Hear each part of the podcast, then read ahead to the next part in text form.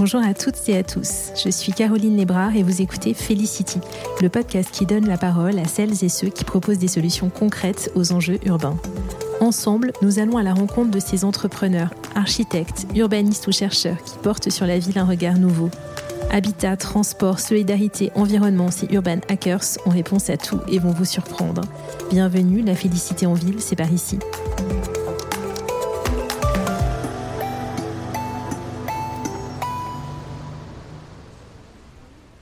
Avant de vous retrouver en septembre, avec un rythme à nouveau hebdomadaire de podcasts et des surprises aussi, j'avais envie qu'on plonge en pleine mer. Et si la mer demain éclairait la ville Plus particulièrement grâce au phénomène de bioluminescence des algues? Imaginez des trottoirs éclairés d'une lumière liquide, changeante, phosphorescente, bleutée et écologique évidemment. Cette idée vous fait rêver? Moi aussi. Alors plongeons ensemble avec Glowy et Sandra Rey, sa fondatrice. Quand la mer éclaire la ville, c'est parti.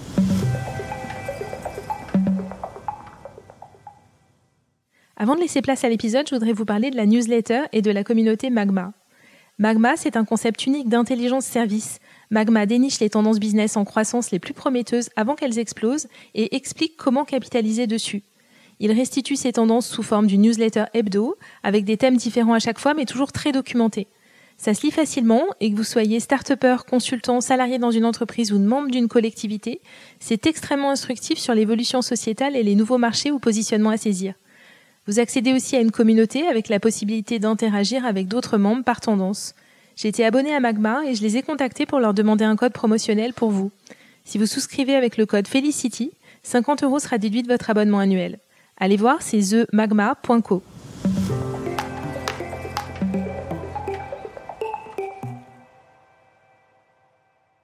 Bonjour Sandra Ray, je suis vraiment ravie de vous recevoir euh, aujourd'hui. Vous êtes euh, la créatrice de la startup Glowy. Vous avez fondé il y a maintenant euh, plusieurs années, qui s'attaque au problème de l'éclairage urbain et aux problèmes au pluriel, que ce soit la pollution lumineuse, l'utilisation euh, de terres rares dans la fabrication de LED ou euh, la consommation énergétique importante liée à cet éclairage urbain. Et pour cela, vous utilisez euh, une technologie qui est vraiment très particulière, qui est la bioluminescence. Donc vous allez nous en parler. Je précise également en introduction que Glowy a euh, remporté plusieurs prix, euh, une vingtaine, vous me disiez en, préparant euh, cet enregistrement. mais avant de rentrer dans ce qu'est la bioluminescence et tout le potentiel que ça peut représenter pour l'éclairage urbain, est-ce que vous pouvez vous présenter? Oui, donc je suis effectivement la, fondatrice de, de Glowing. Euh, j'ai un parcours, moi, à l'origine de designer industriel. Euh, c'est pendant mes études d'ailleurs de design que euh, ce projet sur la bioluminescence a, démarré dans le cadre d'un concours étudiant. j'ai ensuite un parcours de master en entrepreneuriat en école de commerce qui m'a permis de passer de, de, de l'idée du concept de ce concours étudiant à finalement une, société. Ça fait maintenant sept ans que je dirige Glowy dans l'objectif de euh, construire une nouvelle vision autour de ce qu'est la lumière demain et notamment dans nos espaces urbains. Alors euh, justement, sur quoi, sur quoi repose cette vision? Et puis peut-être avant d'aller euh, sur la bioluminescence, où en est le projet aujourd'hui? Alors, le, constat de base, il est, il est simple. Hein, il est de se dire que euh, la lumière est un besoin totalement universel, euh, que c'est un marqueur, un facteur de développement économique, euh, et que la manière dont elle est faite aujourd'hui, d'une part, correspond assez mal aux évolutions des usages, notamment en ville, et puis est à la fois génératrice de perturbation de la biodiversité, d'utilisation de, de, matières premières limitées. elle est fabriquée dans des conditions extrêmement polluantes, et en parallèle de ça on a dans la nature, euh, depuis 3,8 milliards d'années, des, êtres qui évoluent et qui sont capables de faire de la lumière biologique. Donc euh, l'idée, c'était de se dire, est-ce que ces organismes-là, euh, ces, propriétés nature peuvent pas nous, aider à, résoudre ces, problématiques? Et aujourd'hui, donc sept ans après, on a fait beaucoup de recherche et développement pour développer une source de lumière à partir de cette bioluminescence. on est en train de préparer notre premier prototype d'expérimentation pour le mobilier urbain bioluminescent, en partenariat avec, avec une ville, hein, qui est la ville de Rambouillet, qui sera testé du coup l'année prochaine. Et en parallèle de ça, on a fait un gros travail depuis le début pour euh, montrer cette bioluminescence à travers diverses installations éphémères, par exemple à but pédagogique. Et on a aussi créé euh, une salle de relaxation qui s'appelle la Glow Room, qui utilise la bioluminescence et ses euh, propriétés assez exceptionnelles en termes de, de, qualité de lumière à des fins apaisantes. Et ça, c'est aujourd'hui installé dans un, dans un spa.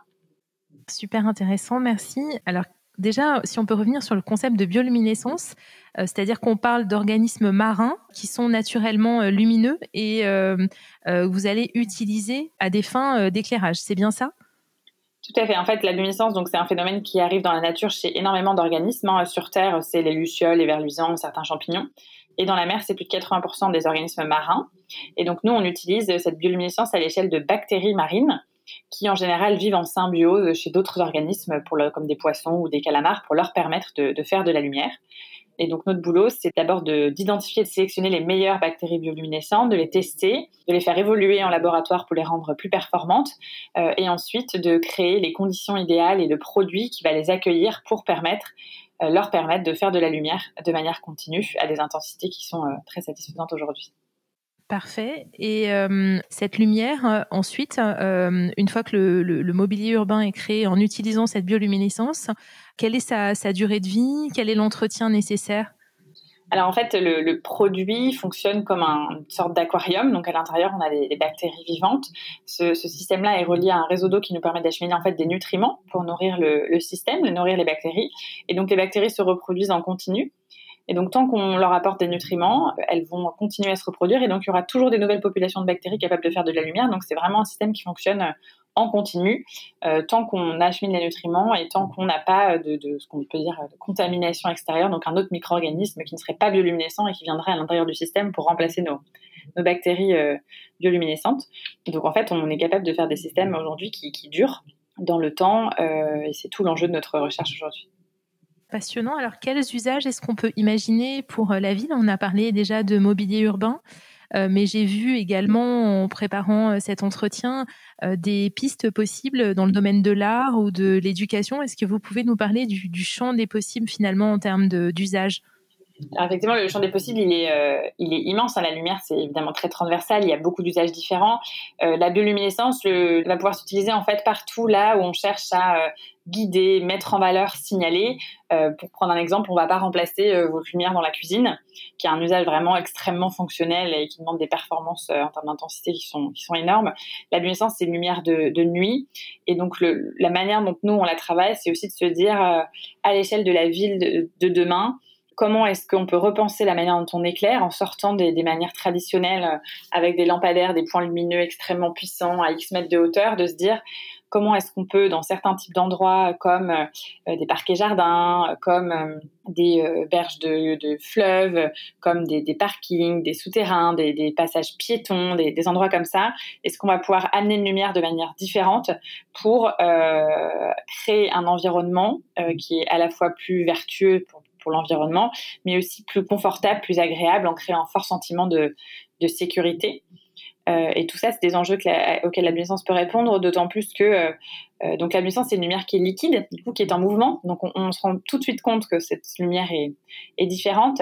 Et, donc très vite, on, va aussi relier cette lumière à tout un imaginaire qui est très poétique. Hein. L'imaginaire des lucioles est, très beau. Il y, a, assez peu de gens qui, qui, ont peur de cet imaginaire. Et donc on va apporter un côté naturel, un côté presque émotionnel à la lumière. c'est tout l'enjeu aussi pour créer des villes plus attractives demain. Absolument. Alors c'est vrai que je mettrai euh, évidemment en référence de l'épisode euh, le, site de Glowy, mais il faut imaginer une lumière qui est un peu euh, bleutée, en tout cas ce que j'ai vu en, photo et qui est très très poétique. Tout à fait. C'est aujourd'hui nos bactéries font une lumière bleu verte. Bleu lagon, je dirais, qui, est, qui est très belle, très douce en fait, très agréable. Et c'est pas pour rien d'ailleurs qu'on l'utilise en relaxation. Alors justement, puisque vous reparlez de la, de la relaxation, est-ce qu'on peut euh, euh, revenir sur le projet euh, que vous avez pour faire connaître aussi cette, cette lumière bioluminescente, d'usage de cette lumière à des fins de, de relaxation? En fait, on, on, a commencé par faire des installations éphémères assez immersives et on s'est rendu compte que systématiquement, les gens qui euh, étaient dans ces pièces et qui visitaient ces installations étaient hyper calmes pendant 10, 15, 20 minutes, fixaient la lumière. c'est un truc a priori qu'on ne fait pas avec une ampoule euh, classique. Un peu un phénomène comme on peut retrouver avec euh, un feu, par exemple. On peut rester des heures devant un feu, on peut rester des heures devant un coucher de soleil. C'est finalement très apaisant, très relaxant parce que ce sont des pensées simples, belles et qui, euh, qui touchent notre côté euh, naturel chez, chez l'être humain qui a un, vrai besoin. Euh, ça s'appelle la, la, biophilie. L'homme a besoin de la nature pour se sentir, pour se sentir confortable. Et donc la bioluminescence fait un peu appel à ce, ce, côté émotionnel qui provoque du coup un effet très apaisant, très fascinant.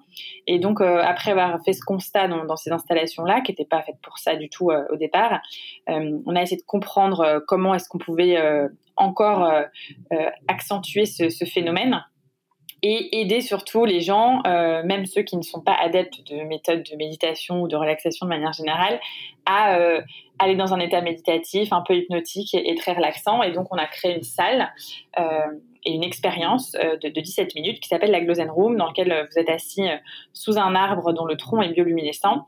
et l'objectif, c'est de contempler en fait cette, cette, lumière en mouvement. Il y a une voix qui accompagne cette expérience-là, qui permet d'ancrer un petit peu le décor en expliquant que la lumière est vivante et donner deux trois indices sur euh, sur la bioluminescence sans être dans une explication scientifique ni pédagogique mais plus inspirationnelle. Et pendant 17 minutes vous êtes vous, restez là et, et, les résultats sont extrêmement intéressants. Euh, euh, des gens qui savent plus trop s'ils ont dormi s'ils n'ont pas dormi. Il y en a d'ailleurs beaucoup qui s'endorment pour de vrai. Et ça c'est parce qu'on on s'est appuyé sur des principes existants de relaxation de méditation combinés à la bioluminescence et, et son imaginaire. Et on a, on a tout, tout condensé dans une expérience de 17 minutes et ça fonctionne très très bien.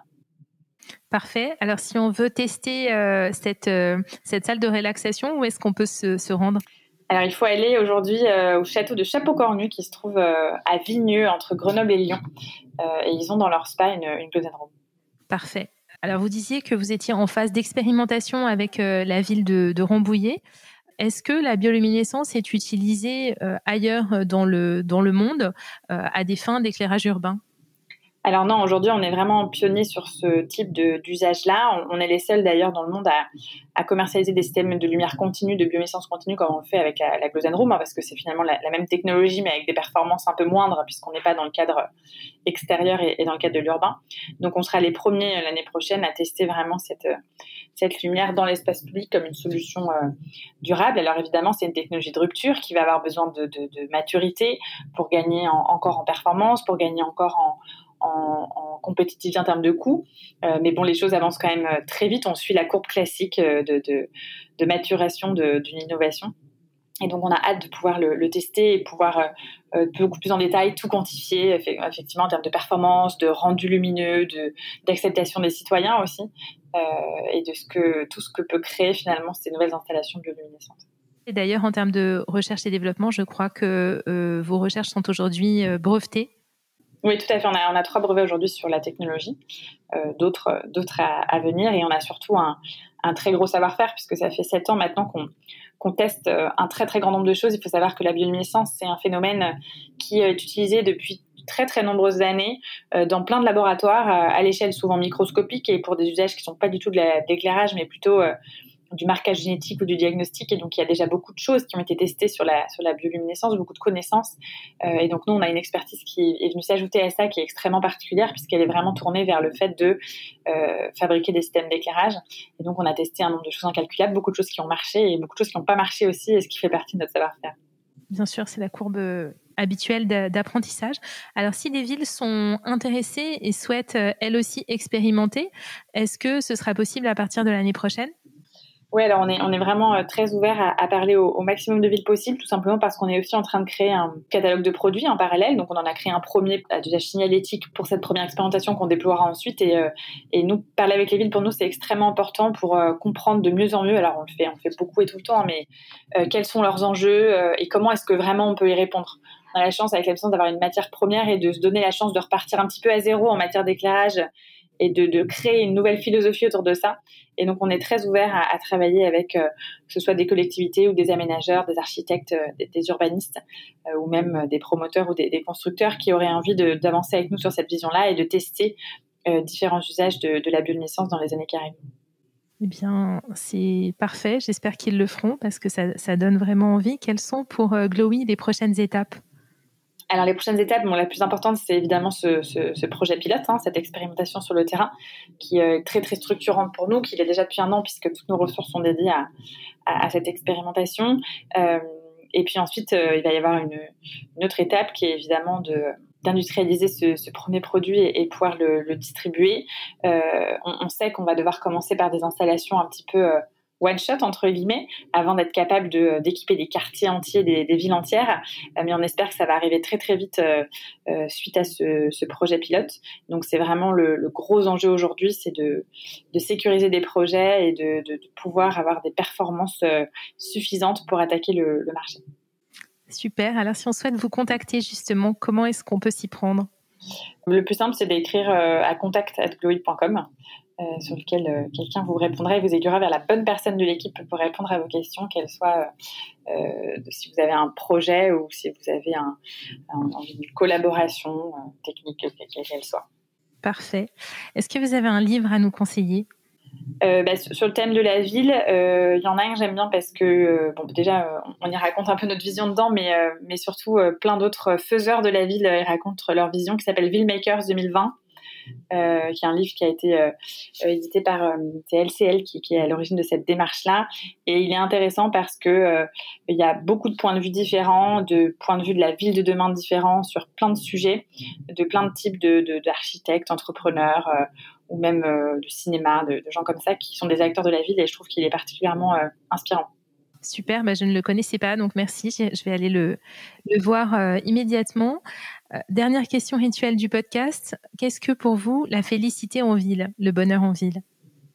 Bah, Pour moi, ça a, vraiment un lien avec le, confort, le, bien-être. Euh, et ça, c'est très lié aujourd'hui en fait au développement durable.